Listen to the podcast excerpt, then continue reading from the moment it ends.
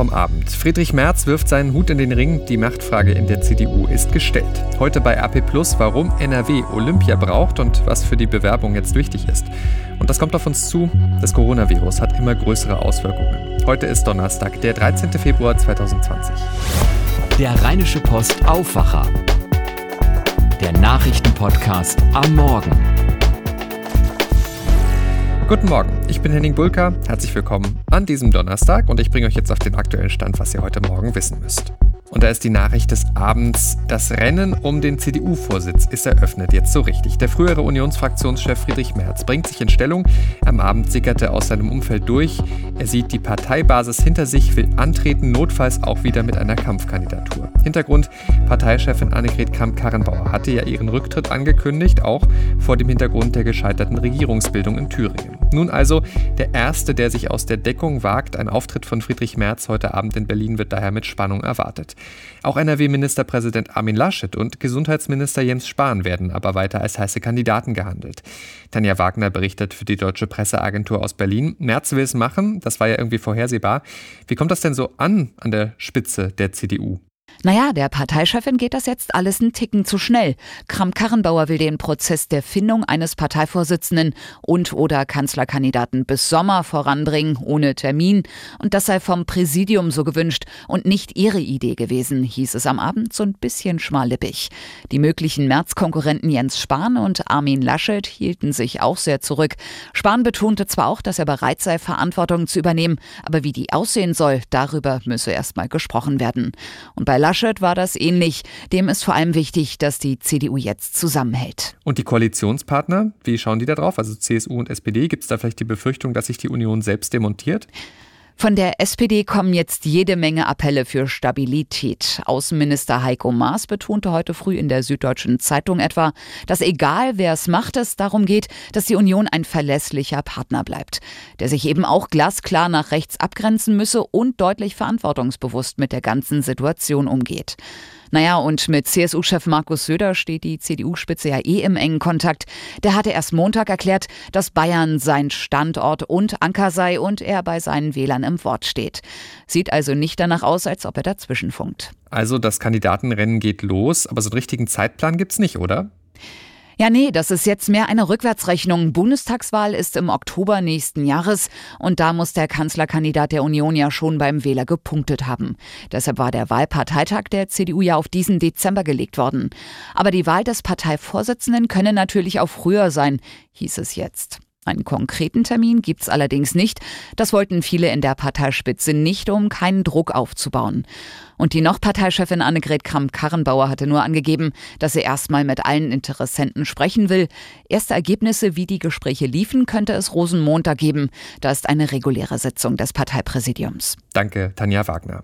Heute Morgen ist auch nochmal ein Thema, was die ganze Entwicklung überhaupt mit ausgelöst hat, nämlich der Skandal um die Ministerpräsidentenwahl von Thüringen. Zur Erinnerung, der FDP-Mann Kemmerich wurde da mit Stimmen der AfD gewählt. Die Thüringer linken Fraktionschefin Susanne Hennig-Welsow wurde danach bundesweit bekannt, weil sie Kemmerich den Blumenstrauß zur Gratulation vor die Füße warf im Landtag. Bei Markus Lanz im ZDF hat sie gestern Abend über diesen Moment gesprochen und sie sagt, ich bereue das keine Sekunde. Kemmerich warf sie Machtgeilheit vor. Nur deshalb habe er die Wahl auch angenommen, trotz Stimmen der Rechtspopulisten. Was Hennig Well so genau gesagt hat, liest ihr auf RP Online. Aus der Nacht noch diese Meldung. Mehr als drei Wochen nach dem Libyen-Gipfel von Berlin hat sich der UN-Sicherheitsrat mit der Lage in dem Bürgerkriegsland beschäftigt und eine Resolution zur Unterstützung der Beschlüsse für einen Frieden in Libyen angenommen. Das 15-köpfige Gremium der Vereinten Nationen stimmte bei einer Enthaltung durch Russland für den Entwurf. Außenminister Heiko Maas sprach von einem großen Schritt für eine Lösung im Libyen-Konflikt. Das geltende Waffenembargo müsse nun endlich umfassend respektiert werden. Die Resolution verleiht dem Abkommen von Berlin durch seine internationale rechtliche Bindung zusätzlichen Nachdruck. Damit zu dem, was ihr heute bei RP Plus lest. Auch hier geht es um den CDU-Vorsitz und die Kandidatur darum. Einmal lest ihr bei uns die große Analyse zum Thema, was die Kandidatensuche für die Partei so schwierig macht. Und dann lest ihr zur Kandidatur von Friedrich Merz den Kommentar von Holger Möhler aus unserem Berliner Büro. Er schreibt, er stellt den Frieden in der Partei auf eine nächste harte Probe, denn bei der Frage, wer künftig an der Spitze der CDU steht und wer für die Unionsparteien als Kanzlerkandidat in den nächsten Bundestagswahlkampf ziehen wird, führt am größten CDU-Landesverband Nordrhein-Westfalen kein Weg vorbei. CDU-Landeschef Armin Laschet kommt dabei als CDU-Vize im Bund und NRW-Ministerpräsident eine Schlüsselrolle zu. Laschet ist mindestens in der Rolle des Königsmachers, wenn er sich nicht selbst für eine Kandidatur entscheidet. Laschet kann den Anspruch von Merz auf das höchste Parteiamt nicht unbeantwortet lassen. Merz ist aus der Deckung, Laschet muss sich nun auch erklären, Merz spielt voll auf eigene Rechnung. Doch Laschet hat starke Truppen hinter sich. Eine offene Feldschlacht kann die CDU eigentlich nicht brauchen. Doch sie steht vor einer Richtungsentscheidung, ob der liberale Kurs der Langzeitvorsitzenden Angela Merkel noch eine Zukunft haben soll oder ob sie wieder konservativer werden will. Der Kommentar von Holger Möhle zur CDU-Führungskrise. Die weiteren Entwicklungen heute bei uns. Und außerdem beschäftigt uns Olympia. Hier hat die Bewerbung der Region Rhein-Ruhr für die Olympischen Spiele 2032 ja deutlichen Rückenwind bekommen. Der Deutsche Olympische Sportbund hat sich für die Region hier und gegen Berlin ausgesprochen. Auf unserer Titelseite und bei RP Plus lest ihr den Kommentar von meiner Kollegin Christina Rentmeister, warum NRW Olympia braucht. Sie schreibt unter anderem, Ministerpräsident Armin Laschet möchte NRW zum Sportland Nummer 1 machen. Das würde mit Olympia gelingen. NRW bekäme die Chance, sich der ganzen Welt zu präsentieren mit seinen Menschen Menschen, seiner Landschaft, seinen Werten, aber auch mit seinen Unternehmen und Vereinen. Olympische Spiele haben einen nachhaltigen Effekt, schreibt Christina. Sie gibt aber auch zu bedenken, dieser Effekt war zuletzt nicht immer positiv für die Austragungsregion. Zitat, bei den Menschen blieben die Bilder von langwierigen Baustellen für Sportstätten hängen, die nach den Spielen zu Ruinen werden. Olympia in Rio, London oder Peking kosteten die Städte mehrere Milliarden Euro, wurden deutlich teurer, als die Organisatoren geplant hatten. Davor fürchten sich viele Menschen schreibt Christina. Und deshalb ihr Appell, die Initiative Rhein-Ruhr City muss mehr denn je mit den Menschen in der Region sprechen, sie beteiligen und sich Befürchtungen anhören. Denn im langen Prozess bis zu möglichen Olympischen Spielen wird es Kritik und Widerstand geben. Die Menschen müssen auf diesem Weg mitgenommen werden, denn nur dann kann das Projekt Olympia erfolgreich sein schreibt Christina Rentmeister in ihrem Kommentar zur Olympia-Initiative für die Rhein-Ruhr-Region und mehr zur Bewerbung und was jetzt ansteht darunter. Das lest ihr heute auch bei uns. Und das wird heute noch wichtig. Das Coronavirus beschäftigt weiter die Weltöffentlichkeit. Heute beraten die Gesundheitsminister der EU-Staaten in Brüssel über die richtigen Maßnahmen, das Virus einzudämmen. Bundesgesundheitsminister Jens Spahn dazu. Um unser Abstimmen, unser Verhalten, unser sich einbringen, auch innerhalb der Weltgesundheitsorganisation miteinander zu koordinieren, äh, die Frage der Impfstoffentwicklung und der Therapieentwicklung, äh, mögliche Maßnahmen, aber eben auch die Frage von möglichen äh, Maßnahmen rund um das Einreisen. Parallel gibt es neue Zahlen aus China. Die Zahl der Todesfälle in der besonders stark betroffenen Provinz Hubei ist nach Behördenangaben sprunghaft gestiegen. 242 Menschen sind an einem Tag gestorben. Weltweit sind damit 1310 Menschen am Coronavirus gestorben bisher. Gleich blicken wir nach Japan, wo ja im Sommer die Olympischen Spiele stattfinden sollen und da wachsen die Sorgen, welche Rolle das Virus hier spielen wird. Vorher nach Barcelona. Dort ist die wichtigste Mobilfunkmesse der Welt abgesagt worden, der Mobile World Congress, wegen des Coronavirus. Das teilten die Veranstalter am Abend mit. Zuvor hatten viele große Aussteller angekündigt, dem Branchentreff Ende des Monats fernzubleiben. Julia Macher berichtet für die deutsche Presseagentur aus Barcelona. Die Frage an dich, was bedeutet das für die Aussteller, die da mitmachen wollten, an Verlusten? Na, die Verluste gehen wohl in Millionenhöhe und wer dafür aufkommt, muss jetzt mit dem Ausrichter verhandelt werden, denn die Versicherungen zahlen nur, wenn der Gesundheitsnotstand ausgerufen wird und es ist in Spanien bisher nicht der Fall. Die Aussteller sind übrigens nicht die einzigen, die jetzt bibbern. Die Mobilfunkmesse sorgt in Barcelona ja jedes Jahr für volle Hotels, Restaurants und schafft 14.000 Teilzeitjobs. Auch deswegen ist die Absage hier für viele ein Schock. Andere sind aber erleichtert. Ein Taxifahrer hat mir gestern gesagt, er verzichte gern auf das Extrageld, wenn er nur gesund bleibe. Damit von Barcelona nach Japan, Lars Nikolaisen für die DPA in Tokio. Es steht ja zur Debatte, dass die Olympischen Spiele gecancelt werden. Jetzt sieht es aber doch ganz gut aus für die gigantische Sportveranstaltung.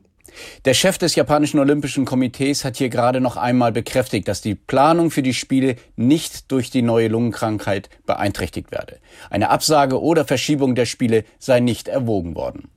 Wie groß ist denn die Angst vor dem Virus? Gibt es Panik in Japan? Nein, Panik herrscht hier absolut keine. Zwar sieht man überall Menschen mit weißen Masken vor dem Gesicht, aber das ist in Japan sowieso normal. Das muss nicht zwangsläufig mit dem Coronavirus etwas zu tun haben. Natürlich gibt es aber Sorgen. Das Leben geht aber trotzdem weiter. In Japan liegt ja ein Kreuzfahrtschiff mit mehr als 3000 Menschen an Bord vor Anker unter Quarantäne. Es gibt mehr als 170 bestätigte Coronavirus-Fälle bisher an Bord. Wie geht's den Menschen auf dem Schiff? Ja, da sieht die Situation schon etwas anders aus. Gerade sind weitere Dutzende von Fällen vom Gesundheitsministerium bestätigt worden. Wie viele Infizierte es an Bord noch gibt, ist aber weiterhin nicht bekannt. Denn bislang hat die Regierung nicht genau klargemacht, ob sie am Ende alle der rund 3600 Menschen an Bord untersuchen lassen wird. In diplomatischen Kreisen sorgt das schon für gewissen Unmut. Zumindest Senioren mit chronischen Krankheiten sollen jetzt früher von Bord gehen dürfen als geplant, sofern sie negativ getestet wurden. Möglicherweise schon an diesem Freitag. Die Quarantäne gilt ansonsten erstmal weiter bis zum nächsten Mittwoch. Danke Lars in Tokio und Julia in Barcelona. Die sogenannte Berateraffäre in der Bundeswehr beschäftigt schon seit über einem Jahr die Politik in Berlin. Ein Untersuchungsausschuss des Bundestags soll die genauen Hintergründe aufklären. Heute ist aber ein besonderer Tag für den U-Ausschuss, wie das Gremium kurz auch heißt. Die frühere Verteidigungsministerin und jetzige EU-Kommissionspräsidentin Ursula von der Leyen kommt und soll vor dem Gremium befragt werden. Unter ihr hatte das Verteidigungsministerium Aufträge an externe Beratungsfirmen vergeben. Es stehen Vorwürfe von unkorrekter Auftragsvergabe bis hin zu Vetternwirtschaft im Raum. Im Prozess gegen den Mitarbeiter eines Sportwaffenherstellers in Arnsberg fällt heute vermutlich das Urteil. Der Mann soll jahrelang Pistolenteile aus der Fabrik geschleust haben. Der damalige Mitarbeiter des Unternehmens Umarex hatte in dem Verfahren eingeräumt, seit 2015 immer wieder Einzelteile für insgesamt rund 100 Pistolen hinausgeschafft und zu fertigen Waffen zusammengebaut zu haben. Die Teile habe er unter anderem in einer Brotdose nach draußen gebracht. Mit auf der Anklagebank sitzen auch ein mutmaßlicher Zwischenhändler sowie drei mutmaßliche Abnehmer.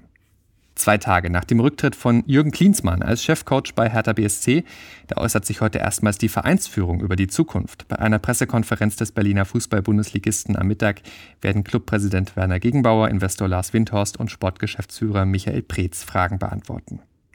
Im größten Prozess der MeToo-Ära beginnen heute die Schlussplädoyers im Prozess gegen den ehemaligen Filmmogul Harvey Weinstein. Zunächst startet die Verteidigung um Weinsteins Chefanwältin. Am Freitag ist dann die Anklage an der Reihe. Ab Dienstag nächster Woche sollen sich die zwölf Geschworenen dann zu Beratungen zurückziehen, um über Schuld oder Unschuld Weinsteins zu entscheiden.